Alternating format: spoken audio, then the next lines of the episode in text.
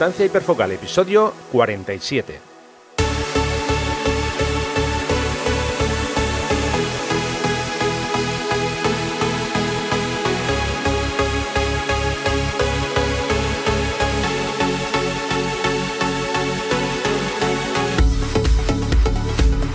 Hola, ¿qué tal? ¿Cómo estáis? ¿Cómo va todo? Bienvenidos a un nuevo episodio de Distancia Hiperfocal, el podcast de fotografía de paisaje y viajes.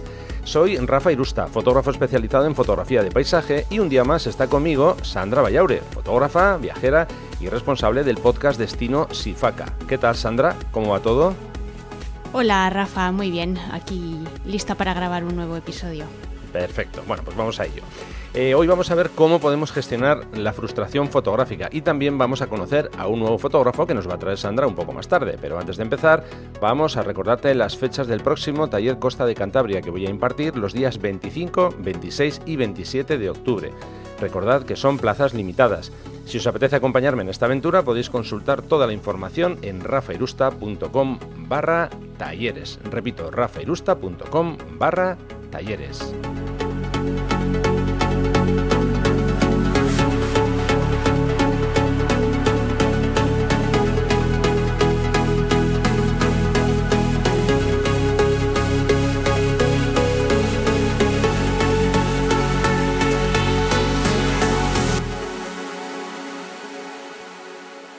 Venga, pues vamos ya con un nuevo episodio. Ya sabéis, las notas del programa os las vamos a dejar en la entrada de mi blog, rafairusta.com barra episodio 47, como el número del episodio, lógicamente. Bueno, hoy vamos a hablar de cómo gestionar la frustración fotográfica. Eh, que levante la mano el que nunca haya tenido un problema de este tipo de, ay, qué día más malo he tenido hoy, o qué, o qué jornada, o qué sesión. Así que bueno, pues vamos a darle una vuelta un poco a esto, vamos a ver cómo, cómo hacemos nosotros, tanto Sandra como yo. Y, Oye, que no, que no ha levantado nadie la mano. yo he visto a uno ahí al fondo. ¿eh?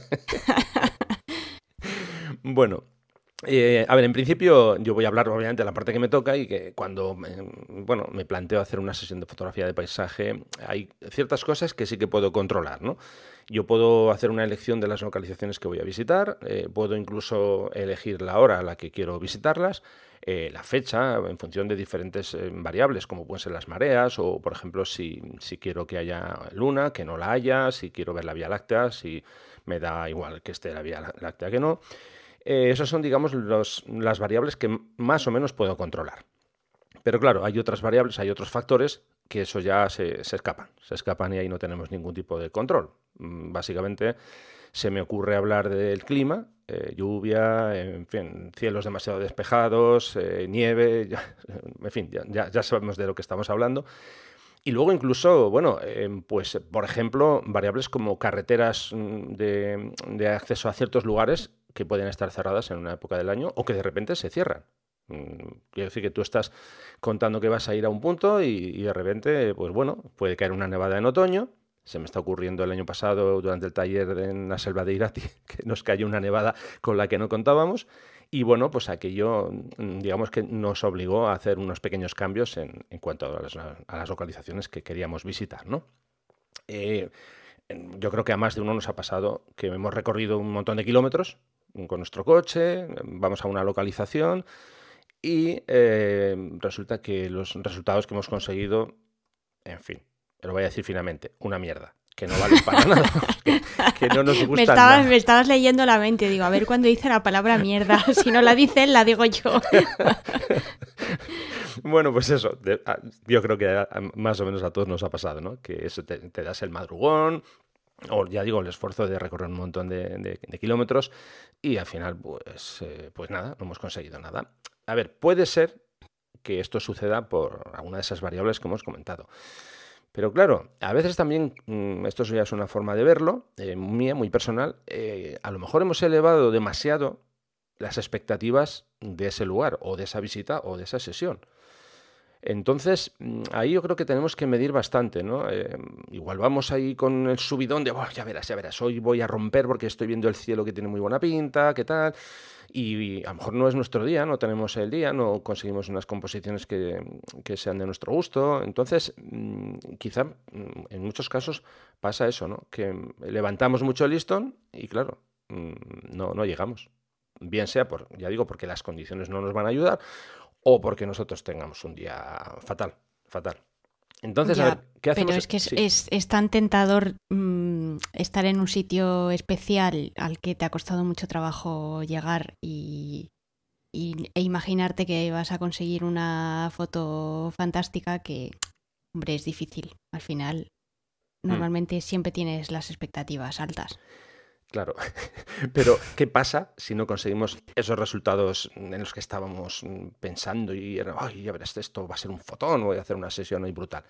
Pues que eh, te sale una foto que es una mierda, ya has dicho antes. Sí, pero me refiero, ¿cómo, cómo reaccionamos ante esto? ¿no? ¿Cuál es nuestra actitud? Eh, bueno, vamos a hablar un poco cómo lo hacemos nosotros, cómo lo haces tú, Sandra, y cómo lo, hago yo, ¿no? Y yo creo que al final es un poco, eh, yo creo que la idea, contar cómo reaccionas tú o cómo reacciono yo y cómo vamos lidiando con, con, con esas situaciones. No sé si quieres empezar tú o empiezo yo, como quieras.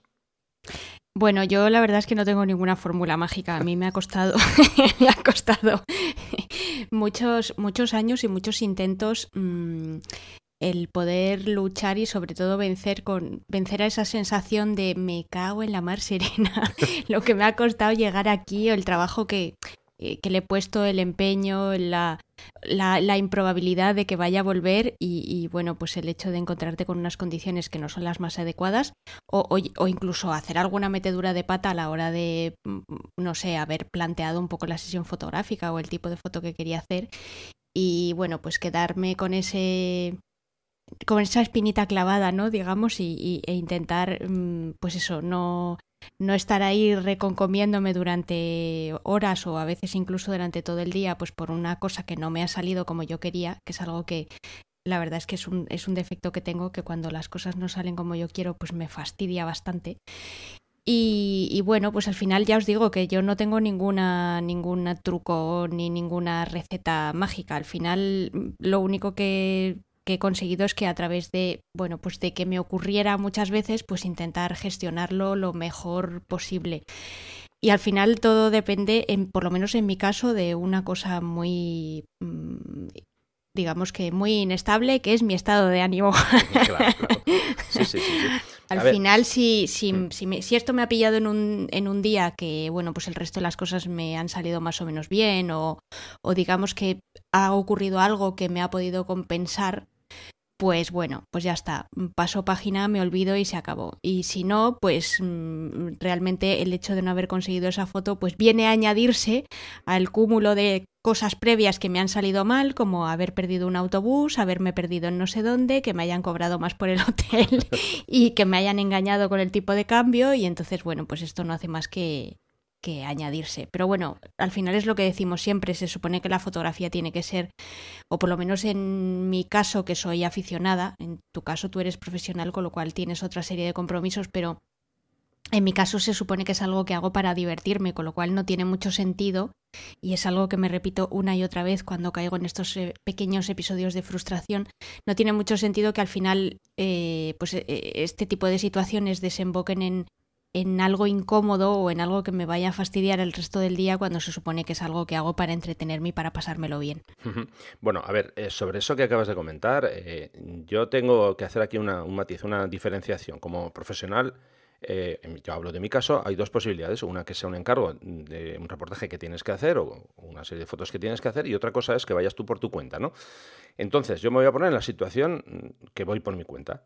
Eh, yo ahí me comporto como un aficionado. Mm, o sea, no, no me planteo que soy un, profesional y tengo que hacer fotos como sea. No, yo en mi caso eh, hay una premisa que siempre, siempre mantengo y es, me quiero divertir.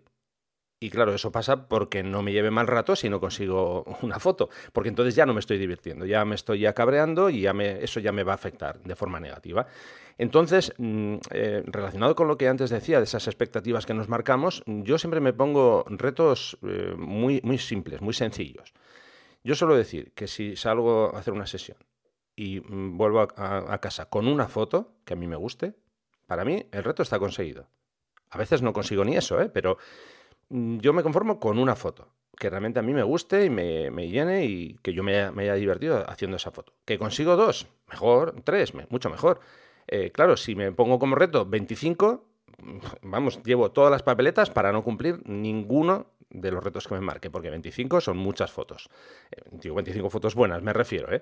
Esto no significa que haga una foto o dos, no, no. Yo hago fotos, pero luego, dentro de la criba que yo hago, pues muchas no pasan el corte, ¿no? Entonces, yo como digo, siempre me pongo retos muy, muy sencillitos, eh, muy, muy simples. Y, eh, por supuesto, ya digo, yo me quiero divertir. Es que si no, ya para mí, en fin, perdería la esencia de, de cómo yo veo la fotografía, en, mi caso concreto. Eh, esto obviamente viene relacionado con que me gusta ser muy, muy realista con lo que puedo conseguir o no puedo conseguir. Esto creo que también conviene que, lo hagamos todos un poco ese eh, ejercicio, ¿no? A ver, si yo llevo mi cámara y llevo, supongamos que solamente saco el 1635 y el 2405 y de repente veo, eh, pues no sé, veo un, corzo ahí a lo lejos, porque estoy en el monte, veo un corzo que está ahí dando brincos, dando saltos, y de repente se me queda mirando y yo quiero hacer un retrato de la cabeza del, corzo. Eh, claro, con el 24-105, que es la máxima focal que tengo, pues voy a hacer lo que voy a poder hacer. ¿Qué hago? Me cabreo porque, claro, si hubiera tenido un 800, ya, ya, pero es que no lo tengo tengo el equipo que tengo, entonces eh, no me puedo cabrear porque si hubiera tenido no sé qué, porque mm, ahí entraríamos en la dinámica de que siempre quieres más, más, más, más, te compras todo el equipo del mundo y eso no garantiza que vayas a conseguir luego los resultados finales, ¿no? Entonces, eh, ahí yo creo que tenemos que ser muy realistas, sobre todo eso, pensando qué equipo tenemos y qué podemos conseguir con esto. Porque eso yo creo que evita muchas, muchas situaciones, eh, yo esto lo digo por, por muchos de los alumnos que vienen a mis talleres, que están un poco eh, con la obsesión de necesito comprar cacharrería toda la del mundo, que con eso voy a ser mejor fotógrafo. Bueno, bueno, eh, cuidadito que no, que de eso, de eso nada. Mm, ojalá comprando mejores objetivos y mejores cámaras consiguiéramos que la luz fuera siempre, pues eso, perfecta o las condiciones meteorológicas las ideales o, que yo que sé, que esos mm, pequeños y breves instantes que ves en una ciudad o en un mercado, pues perdurasen durante 10 minutos en lugar de 10 segundos. Claro, claro. Sí, sí, sí, sí, es así. Eh, bueno, siguiendo un poco sobre, sobre este, este, este asunto del equipo, ¿no? Eh, a veces, mm, a ver, cuando no conocemos muy bien nuestra cámara, todo se nos hace pila. Todo, porque es que no sé controlar, eh, no, sé, no sé controlar el valor de, apertura, no sé muy bien cómo, cómo elegirlo, eh, qué decisiones tengo que tomar, porque todos sabemos que hay una cierta em, un, cierto rito a la hora de, preparar nuestra cámara que a lo mejor alguno de los ajustes no lo tenemos muy claro, ¿no? Entonces, mm, a ver, ahí conviene, insisto una vez más, no complicarse demasiado la vida. Si tú, por ejemplo, dices, bueno, pues yo sé que, si tiro completamente automático, algo me va a salir porque no, no domino disparar en manual o disparar, yo qué sé, en modo AV, en fin, pues oye, haz lo que sepas. o sea, dispara como, como sabes en ese momento. Eh, digo, me refiero si tienes un momento de situación de luz así súper alucinante, ¿no? Que no es ese caso, que tienes mucho tiempo y puedes hacer muchas fotos o puedes hacer fotos con mucha tranquilidad. Bueno, pues prueba, eh, no sé, diferentes experimentos, pues por ejemplo, digo, pues mira, voy a hacer, a ver, porque no controlo muy bien el tema de la profundidad de campo, bueno, pues voy a hacer varias tomas de la misma escena y mira, eh, como ahora tengo tiempo, voy a hacer pruebas, eh, voy a empezar a hacer una foto, por ejemplo, pues no sé, a F4, voy a ir cerrando a ver el, efecto que se produce, claro, luego eso tengo que mirarlo en casa, porque si lo hago en el campo, pero no lo miro, pues es como si no hubiera hecho nada. este tipo de entre comillas, ejercicios nos van a ayudar a que si luego no conseguimos el efecto final que nosotros buscamos, pues no le echemos la culpa a es que esta cámara no me vale, necesito otra cámara mejor. Digo porque esto es algo muy típico, ¿eh? eh sí, cambio de cámara porque es que esta ya se me queda pequeña, ya, ya, pero ya la, controlas bien. Eh, bueno, pero con una cámara mejor seguro que voy a hacer mejores fotos porque va a tener más megapíxeles, porque va a ser eh, la caña y bueno, pues eso no siempre es así.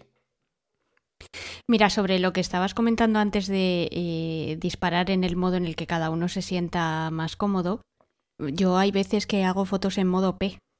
O sea, quiero decir que es que yo casi nunca hago fotos en, manual. Creo que lo he dicho ya una docena de veces eh, a lo largo de la historia de este podcast. Y todavía estoy esperando que alguien me pregunte cuando veo una foto mía, verás, tampoco es que las vaya enseñando a mis dos millones de seguidores en Instagram, pero Todavía estoy esperando que alguien me pregunte, anda, ¿y esta la hiciste en modo P o aquí tiraste en manual? o sea, al final es que es una chorrada, quiero decirlo. Por lo menos para mí lo importante es conseguir la foto, pues ese momento, ese instante, precisamente esas pequeñas cosas de las que hablábamos en el en, hace un par de, de, episodios, no, no, recuerdo si era el 46 o el 45, cuando hablábamos de que, era más, más importante, ¿no? Si el momento o el sitio. Bueno, pues al final lo importante es conseguir la foto, o por lo menos una foto que te guste. Luego ya, si la has hecho con tu teléfono móvil o si la has hecho con una cámara de 3.400 euros, pues la verdad es que da lo mismo, porque la sensación de satisfacción que vas a tener mm, va a ser la misma, lo hayas hecho como lo hayas hecho. Lo importante es que lo has hecho tú, la viste tú y la conseguiste tú y estabas ahí para hacer esa foto. Claro. Claro. Mira, eh, para evitar estos momentos de frustración con el equipo, que no sabes muy bien cómo has ajustado, eh, sobre todo cuando estás empezando, si tienes cuatro o cinco cosas que no controlas, claro, no quieres abordar las cuatro o cinco eh, a la vez. No, empieza con una. Cuando esa más o menos la tengas controlada, pasa a la segunda. Y así vete a poco, o sea, vete, poco a poco. Porque, insisto, si te metes de golpe con las cinco o seis cosas que no controlas, se te va a hacer un mundo y es que al final vas a, vas a, no sé, a, terminar o a, optar por no salir con la cámara. más frustración. Claro. Eh, más frustración. Vas a acabar más, más agobiado. Entonces, bueno, paciencia, tranquilidad, eh, poco a poco de una en una. Mm. ¿Mm? Sí, además el, el, problema muchas veces también es cuando nos queremos exigir demasiado o bien porque tenemos puestas las expectativas muy altas sobre el sitio, como decíamos anteriormente, o bien porque nos queremos exigir mucho a nosotros mismos. Cuando tú antes decías que uno de tus principales objetivos cuando sales a, hacer fotos es conseguir al menos una foto buena, claro, eh, eso es porque tú evidentemente después de llevar muchos años haciendo fotos, ya te has puesto un nivel de exigencia muy alto, es decir, que para ti no cualquier foto es una foto que merezca la pena formar parte de tu, pues eso, de tu galería fotográfica y de, y de esas fotos que tú guardas un poco en tu retina, ¿no? Obviamente, cuando estamos empezando en fotografía, pues no podemos tener esos niveles de exigencia tan altos. Tendremos que ir paulatinamente conforme uno va aprendiendo, o por lo menos así es como yo he intentado hacerlo. Claro, yo miro mis fotos de hace mm, cinco años y pues muchas no me gustan, y las de hace diez ya ni te cuento. Pero bueno, son las fotos que hacía. Si no hubiera hecho esas, pues hoy no estaría donde estoy. Claro.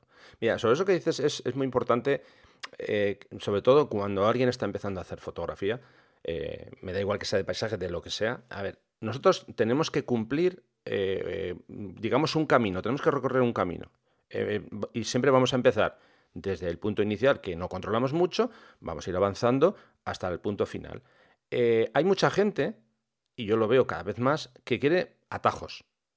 Gente que, quiere dar el salto desde el punto inicial al punto final sin haber pasado por todo ese proceso de, equivocarnos, de confundirnos, de, tener situaciones de frustración que nos hace a veces eh, tener ganas de tirar la cámara por un, acantilado al, mar, porque yo creo que eso creo que nos ha pasado a todos.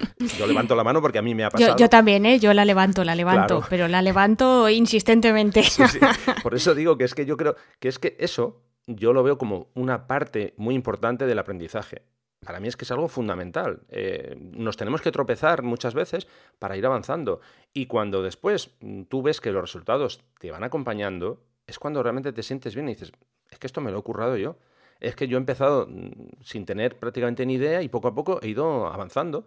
Entonces, a ver, mi consejo, lo de los atajos, mm, yo siempre, siempre lo digo, no son buenos para, para fotografía, por lo menos bajo mi punto de vista. ¿eh? Eh, es mejor que eso, que te equivoques, que te confundas y que, bueno, que pases a veces malos ratos, pero siempre con, ilusión y con ganas de seguir avanzando, ¿no? De seguir, venga, un poquito más allá. La frustración, sí, tenemos que convivir con ella, pero bueno, tenemos que intentar eh, sobreponernos. Bueno, y por eso estamos allí un poco dándoos alguna, alguna recomendación y alguna pista, ¿no?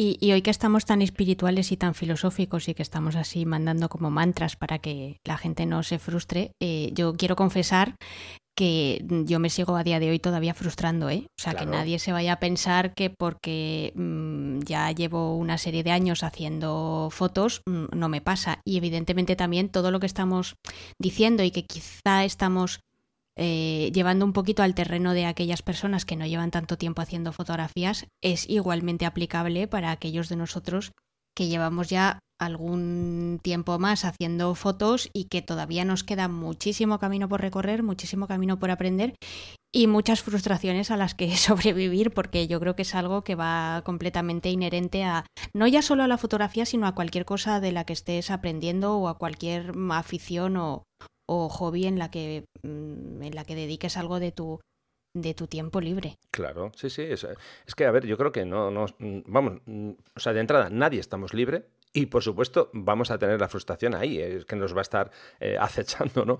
Eh, por, eso, por eso creo que es muy importante que aprendamos un poco a manejar esas, esas situaciones que, que, nos van a, llegar, que eso está, está claro, pero bueno, lo que hay que hacer es eh, lo antes posible, venga, levantarnos y, seguir, ¿no? a ver, no sé, yo estoy pensando ahora mismo a nivel personal, el viaje que, el segundo viaje que, que hice a Estados Unidos, ¿no? la zona de, los parques de Estados Unidos. Eh, bueno, pues de las tres semanas que estuvimos, quiero recordar que dos no hubo ni una nube en el cielo. Ni una. Cielos completamente despejados. Eh, ¿qué hago? ¿Me doy con la cámara en la cabeza hasta abrírmela? Pues no, pues te tienes que aguantar. ¿qué? Pues es que es lo, es lo que toca, ya está. Eh, bueno, dices, otro día más sin, sin, nubes. Venga, va, pues ya está. Pues intentas buscar otras, otras opciones, no incluir cielos o menos cielo en las fotos y tal. Que, eso es eh, eh una situación súper frustrante, claro que sí, pero es que, es que no. Que al final, ¿qué haces? Yo lo que intenté fue centrarme más en, el viaje en sí que no tanto en el viaje fotográfico y ya está disfrutas de lo que ves de otra forma y ya está, punto pelota. Eh, por cierto, sobre esto de, del tema de las, de las, localizaciones, ¿no? Se me ocurre ahora que a veces eh, preparamos un, un, digamos, un plan de, de visita súper perfecto, ¿no? Y por la mañana voy aquí, y a las 11 aquí, y a las 12, y lo llevas todo milimetrado. Y de repente algo se rompe en ese plan, porque... Se acabó la cadena ya de, de, acontecimientos. Sí, no, de repente tú ibas a ir a un sitio a las 11 y es que, mm, no sé, están de obras en esa carretera, porque, bueno, pues porque alguien ha dicho que hay que asfaltar esa carretera y, dices, bueno, ¿y ahora qué hago? Ya me han roto todo el plan de mis vacaciones. Eh, no, no pasa nada, pues esa, localización la dejas y pasas a otra. Y sobre todo, muy importante, esto ya hemos hablado alguna vez, plan B. Siempre recomiendo que tengamos un plan B o eso, o si no, no, no llevar todo tan, tan, tan estructurado y tan eh, organizado. Yo siempre digo que está bien que llevemos un cierto orden y, un planteamiento de cómo queremos hacer nuestras eh, sesiones, nuestro viaje o, o unas, unas, visitas a una zona, pero hombre, que lo que vamos a llevar apuntado no lo vamos a llevar en una piedra, grabado allí, eh, ¿sabes? No, no, vamos a llevar como mucho en la cabeza o en el móvil. Pues cambiamos el orden, o, o a lo mejor no puedes ir a un sitio por la tarde y puedes ir a la mañana siguiente, o, o, cambias la tarde por la mañana. Digo porque a veces esto también causa esa sensación de es que quería visitar 25 sitios y solo he podido visitar 23. Esto, esto es una locura. Eh, ya, bueno, oye, que solo te has dejado dos sitios sin visitar, no pasa nada. O sea que por eso digo, importante y sobre todo eso, flexibilidad y que tengas un plan B ahí preparado, vamos. Hmm. Y si no tienes un plan B, pues mm, también está bien tener una buena capacidad de improvisación, porque claro. a veces mmm, las mejores cosas surgen de, de, lo inesperado, ¿no? O de, uh -huh. o de aquellas sorpresas pues que te encuentras ahí a la, a la vuelta de la esquina y que no tenías para nada contempladas. Hombre, claro. verás, es verdad que en, en, fotografía de paisaje la planificación es fundamental y ahora que, nadie interprete como que ahora estoy diciendo que no hay que planificar las fotos. Eh, muy, muy, o sea, justo todo lo contrario.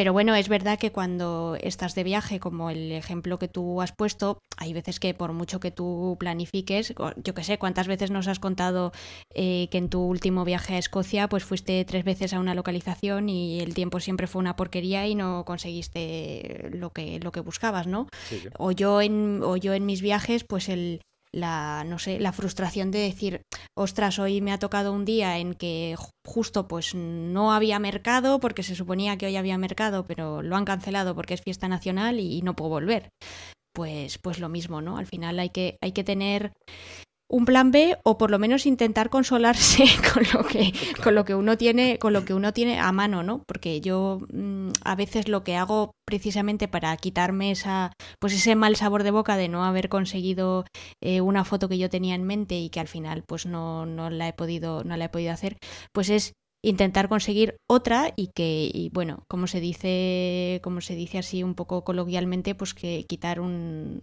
¿Cómo es? Quitar un clavo con otro, ¿no? Sí, eso es. Con un clavo quitamos otro clavo. Exactamente. Pues ya está. Sí, sí, es así. Bueno, ahora voy a hablar de, una situación que aquí me da culpa, yo esto me ha pasado muchas veces. Bueno, yo soy un poquito cabezón, creo que ya lo he dicho en más de una eh, ocasión. A veces voy a una, a, una, a una, localización, busco una composición que más o menos yo creo que, que puede funcionar y bueno, empiezo a trabajar la escena con esa composición y me tiro bastante más tiempo del que creo que, sería necesario, porque ya se me mete en la cebolla que tiene que ser como yo digo y, nada, ahí estoy, dale que te pego y aquello no sale. Y a veces me falla esa, esa, esa capacidad de cambiar y decir, a ver, Rafa, olvida esta composición que no funciona y busca otra. Pues mm, vamos, ya te digo, me meto ahí mm, con mi, eh, con mi cabeza gorda y, grande y no hay manera, no hay manera de cambiar. y, claro, después miro las fotos y digo, ¿en qué narices estaba pensando yo cuando hice esto que claramente no funcionaba y no fui capaz de verlo?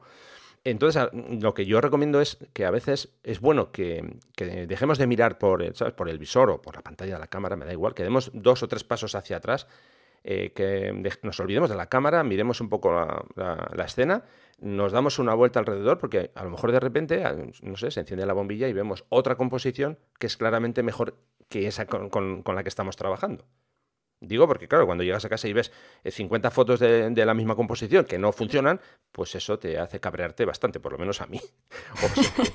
menos cabezonería y ya digo, a veces eh, conviene más tomarse, tomarse unos minutos, eh, dar un paso atrás, un par de pasos o recorrer la zona, ya te digo, porque probablemente encuentres otra, otra idea que funcione mucho mejor que esa sobre la que estás trabajando. Hombre, yo por dar una pincelada positiva sobre lo que acabas de decir, quizá lo más interesante de lo que has contado es que si no consigues salir de tu, de tu enrocamiento y has hecho 50 fotos de la misma composición, por lo menos sí que has aprendido del ejercicio de llegar a casa, verlas y decir, ostras, pues esto era una porquería, la próxima vez no lo voy a hacer así. Sí, pero lo hago. sí, lo, bueno sería que no lo hiciera, pero es que, es que luego lo hago. Yo intento no hacerlo, ¿eh? pero mm, bueno, ya digo que al final soy como muy cabezón. Somos humanos. sí, sí, sin duda.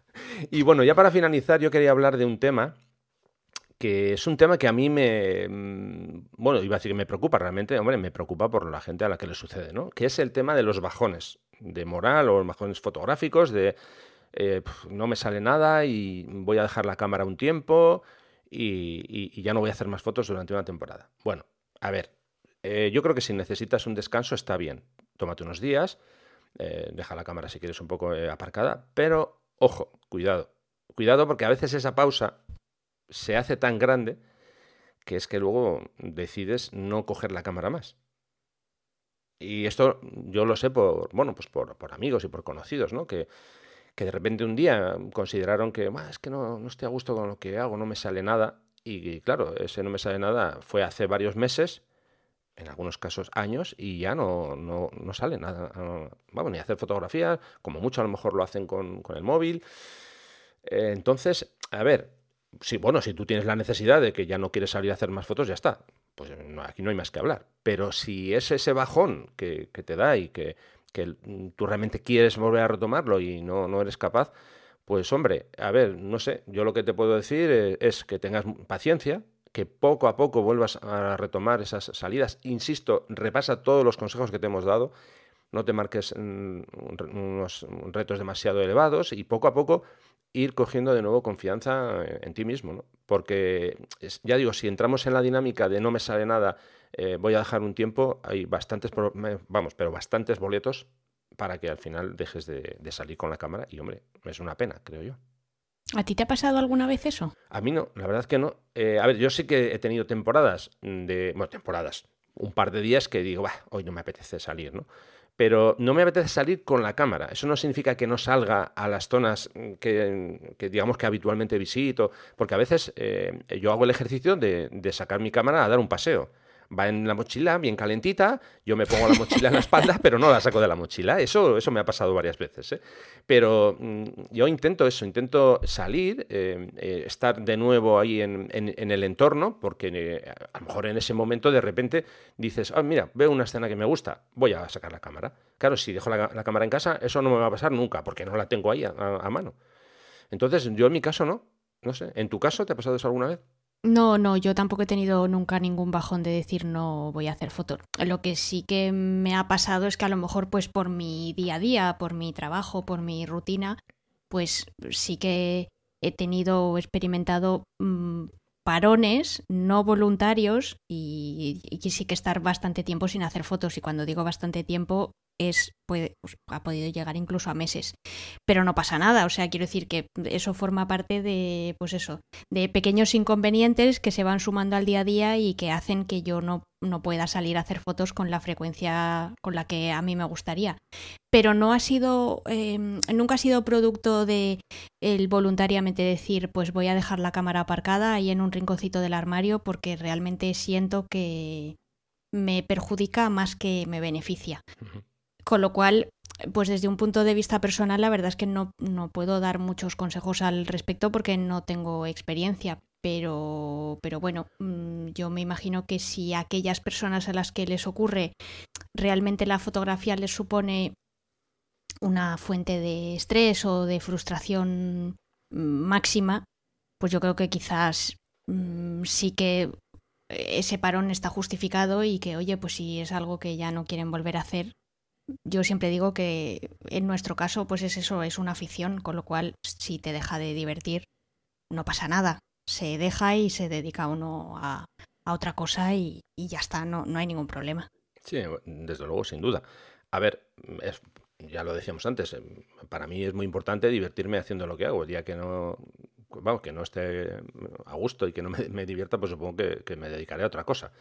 Eh, en fin, que esto al final yo creo que tiene que ser algo que nos, que nos ayude, eso, en, nuestro día a día, que nos sirva, hay muchos casos como válvula de escape, cada uno lo puede canalizar como, como él quiera, ¿no?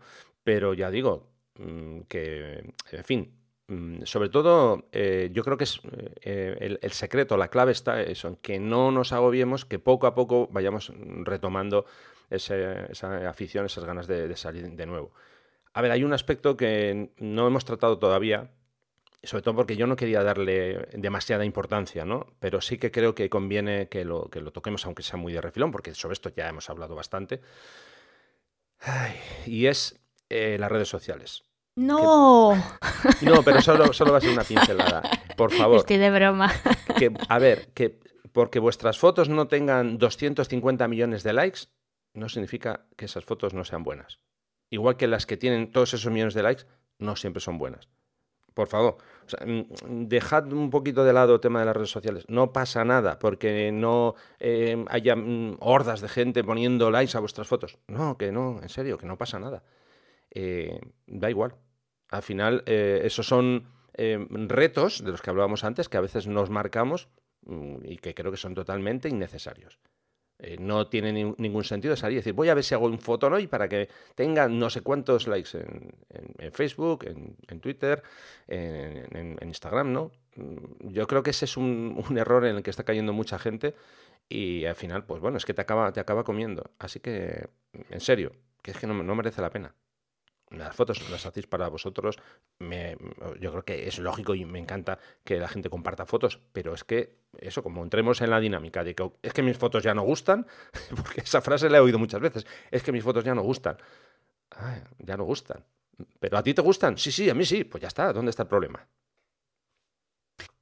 Sí, bueno, yo en este tema no voy a andar más porque yo creo que ya has, dicho todo lo que todo lo que había que decir y que además es un tema que ya hemos tratado en, en, en episodios anteriores. Pero a mí sí que me gustaría mmm, comentarles a los oyentes o por lo menos pedirles que ya que hoy hemos tratado un tema un poco más personal y que es un poco más filosófico y que sobre todo no tiene, como decía al principio, recetas mágicas, que nos contéis vuestras experiencias, que nos digáis qué tipo de situaciones habéis vivido y, cómo las habéis afrontado, si habéis pasado alguna vez por algún tipo de parón fotográfico, mmm, qué hacéis cuando no conseguís esa foto eh, con la que pues llevabais mucho tiempo pensando o incluso soñando. mmm, Como siempre, pues eso, siempre os pedimos que, que participéis en, el, en la temática del episodio, pero yo creo que en este caso eh, aplica más. Entonces, mm. bueno, pues si os apetece compartir con nosotros y con el resto de los oyentes eh, experiencias o, o, consejos que hayáis puesto en práctica, pues oye, bienvenidos, bienvenidos sean. Claro que sí. Y yo ya como frase, digamos, así en final, solo recordaros que ya hemos hablado sobre, sobre este tema hace un momento, que, que el aprendizaje es un camino que lleva implícitos momentos de desánimo, de frustración, de, bajones, pero al final nadie dijo que fuera fácil y sobre todo el secreto de todo es que, yo creo que nos tenemos que divertir haciendo esto que hacemos y, y de eso se trata. ¿De acuerdo? Venga, seguimos. Seguimos.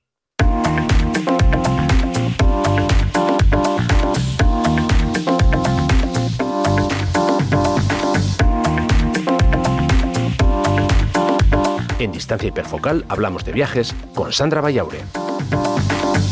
Bueno, Sandra, estoy ansioso por conocer a un nuevo fotógrafo que nos vas a traer hoy, así que cuando quieras. Pero qué mentirosillo. No, solo me, haces, la solo me haces la pelota para que siga aquí eh. acompañándote en el podcast. Eso también. cuando quieras. Bueno, pues hoy os traigo el trabajo de un fotógrafo que se llama Harimao Lee. Os vamos a dejar también eh, su web y sus redes sociales en, las notas del programa. Es un fotógrafo que vive en, en Hong Kong y lleva siendo fotógrafo freelance desde hace aproximadamente unos dos años. Antes pues tenía un trabajo convencional como el que tenemos todos los demás y gracias a él pues financiaba sus, sus proyectos y sus, y sus viajes fotográficos. ¿Cómo empieza Harimao en, la, en el mundo de la fotografía? Pues realmente fue un poco por casualidad. Eh, un día unos amigos lo invitaron a, una azotea en lo alto de un edificio de un rascacielos en, Hong Kong y cuando se, se dio cuenta de cómo se veía la ciudad desde esa perspectiva, pues la, verdad es que se quedó bastante alucinado. Entonces, bueno, pues empezó a llevar a cabo una práctica que en inglés se llama rooftoping, que es eh, ir pues de manera más o menos clandestina a, azoteas o a puntos de vista elevados y siempre, pues eso, saltándose un poco las, eh, eh, las vías convencionales, de tal manera que consigas imágenes impactantes y sobre todo desde un punto de vista pues que muy poca gente ha, conseguido llegar a hacer, ¿no? Quizás recordaréis que en el episodio 25 pues os mencioné a dos fotógrafos eh, rusos que, en fin, que se, se hicieron bastante virales en su momento pues gracias a este tipo de, de fotografía. En el caso de Harimao estamos ante un fotógrafo muy versátil eh, y digo esto porque en realidad no le hace ascos a prácticamente ninguna disciplina fotográfica. Como os digo, empezó en las azoteas, pero también es un fotógrafo al que le gusta mucho la arquitectura, de vez en cuando hace foto de calle, eh, le gusta mucho la fotografía aérea también porque tiene un dron y, consigue unas perspectivas bastante chulas y luego incluso pues fotografía lugares abandonados y evidentemente viaja también. Al principio su fotografía pues estaba más basada en Hong Kong y alrededores, de ahí se fue em, expandiendo al sudeste asiático y posteriormente, pues una vez que ya dio el salto a, digamos, a, ser fotógrafo freelance, pues ya empezó a viajar a, otros lugares del mundo. Tiene un estilo muy particular, em, en parte por la luz. Mm, si os fijáis en su galería de fotos, pues veréis que la mayor parte de sus fotos están hechas em, cuando las eh, la, luz es más tenue y sobre todo hay más luz artificial y eso evidentemente pues al final resalta en los espacios y, la arquitectura de, de los sitios en, en los que está. Y luego también porque le gusta mucho jugar con composiciones minimalistas. Y eso es curioso y suena bastante contradictorio, sobre todo viniendo de una persona em, que vive en un lugar donde la densidad de población y donde pasan tantas cosas como Hong Kong, pero bueno, recordad que ya muchas de las, de las fotos que hace y que publica en eh, tanto en sus redes sociales como en su página web ya no las hace en Hong Kong, con lo cual, bueno, pues eh, ya tiene más, más margen de, de maniobra. Es verdad que tengo, hay un, si, tuviera que ponerle un pero, eh, diría que a veces sus fotos son un poco, un poco ñoñas, un poco así pastelosas y de vez en cuando, pues eso, mm, incluye entornos que son muy interesantes desde mi punto de vista, pero la manera en la que hace posar a la gente, pues bueno, y quizás un poquito kitsch. Pero bueno, más allá de eso, eh, sí que me gusta mucho la originalidad de sus, de sus encuadres y luego todo el trabajo que hace, eh, tanto en el revelado como en el procesado, pues para conseguir un estilo bastante original, eh, tanto desde el punto de vista de colores como desde el punto de vista em, un poco de brillo en sus fotos. Y es que sus fotos en realidad son un poco mates, están un poco apagadas Em, y la verdad es que es un, es un efecto bastante, bastante interesante. Ya os podéis imaginar que Es un fotógrafo eh, autodidacta y es muy curioso porque le he leído en varias entrevistas confesar que el punto de inflexión realmente en su estilo fotográfico fue Instagram. Eh, abrió su perfil en, 2013, con lo cual ya hace un tiempo, y, durante pues gran parte de su recorrido en Instagram y sobre todo cuando no se dedicaba profesionalmente a eso, pues em, eh, acudía de forma más o menos regular a unos eventos que se llaman Instamits, que son quedadas que organizan pues fotógrafos que, participan eh, o que tienen un perfil en Instagram. Y precisamente fue a través de estas quedadas pues eh, la forma en la que descubrió todo el tema de las azoteas, eh, empezó a relacionarse con más fotógrafos de su ciudad y, bueno, pues a intentar explorar em, otras cosas y otras disciplinas que en un principio pues no eran su principal digamos que fuente de, interés. Em, es verdad que estamos hablando de una persona que tiene pues eh, aproximadamente unos 285.000, 286.000 seguidores, con lo cual tiene una, tiene una cierta visibilidad. Y, antes de terminar, quería comentaros mm, una anécdota. Y es que hace un año, más o menos, pues eh, Harimao publicó una foto que a ojos de parte de sus seguidores pues eh, era bastante controvertida. De hecho, incluso llegaron a ridiculizarlo, lo insultaron y bueno, pues una prueba más precisamente de, lo que comentaba Rafa en este episodio y es que las armas, eh, perdón, las eh, redes sociales pueden ser un arma de, de doble filo y que bueno, pues hay que tener cuidado porque pueden llegar a ser una fuente de precisamente de frustración, ¿no? Pero en este caso, pues visto lo visto, mm, en el caso de Harimao fue precisamente lo contrario, porque no, o sea, más allá de, sentirse, mm, digamos que, no sé, pues eh, afectado por este tipo de, reacciones o, o, que le supusiera algún tipo de problema, pues llegó a publicar una segunda versión de esta foto. Entonces, las fotos no os las voy a describir porque sería absurdo describiros aquí ahora en, el audio mm, las fotos. Os he dejado los enlaces en las notas del programa, con lo cual, pues cuando tengáis un momentito, vais, pincháis, veis las fotos y, ya veréis que, en fin, desde mi punto de vista, tampoco es para tanto. Pero bueno, como realmente hay gente que es un poco visceral y, todo lo vomita de una manera así un poco, mm, no sé, exaltada, pues eh, bueno, pues para que veáis que en realidad lo que una persona puede opinar sobre una imagen no tiene por qué ser realmente mm, la visión que tenía el fotógrafo y que bueno, no deja de ser una opinión subjetiva y que hay que saber pues eso, gestionar este tipo de cosas para que, bueno, pues no, no nos lleve a estar más frustrados de lo que ya estamos mm, nosotros solitos ya con nuestros pensamientos como para encima estar pendientes de, de las opiniones de los demás. Vamos, sin duda estoy de acuerdo contigo que las fotos tampoco son para tanto. Digo que no son, me refiero que no son motivo para que, en fin, se montase la que se montó, ¿no? Digo porque yo creo que vemos mm, fotos bastante peores en, Instagram, casi casi diría eh, a diario, que, estas dos que, a las que tú haces mención.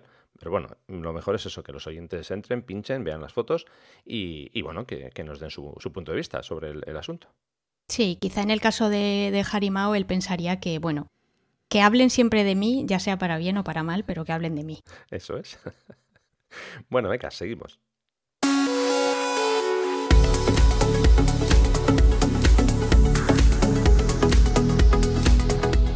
Seguimos y yo que soy un mal educado no te he dado ni siquiera las gracias por, por, por acercarnos al trabajo de, de Harry Mao, así que lo hago ahora, ¿eh?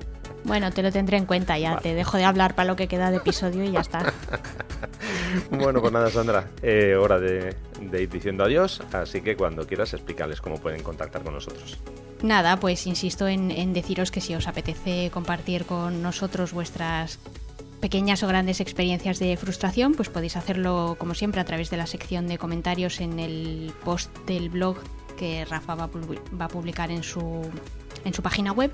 Y si queréis hacerlo a través de las redes sociales, pues en el caso de Rafa podéis hacerlo a través de Instagram, mencionando su usuario que es Rafa Irusta. Si queréis hacerlo a través de Twitter, nos podéis mencionar a los dos. En el caso de Rafa, siempre con el mismo usuario, que es Rafa Irusta. Y en mi caso, eh, mi usuario es Vayausa, que se deletrea VA, dos Ls, A, U, S, A. Eso es, perfecto. Bueno, Sandra, pues nada, que muchísimas gracias por haber estado en, este episodio, una vez más con, todos nosotros. Se agradece muchísimo esos fotógrafos que nos vas eh, acercando. Y en 15 días estamos otra vez por aquí. Así que lo que te digo siempre, muchísimas gracias por estar con nosotros. Y nada, eh, un abrazo fuerte. Nada, gracias a ti por dejarme filosofar y, por hablar un ratito de fotografía y de frustración contigo encantados. ya, lo sabes. Venga, pues nada, en 15 días nos, escuchamos de nuevo, ¿vale? Venga, un abrazo. Venga, un abrazo.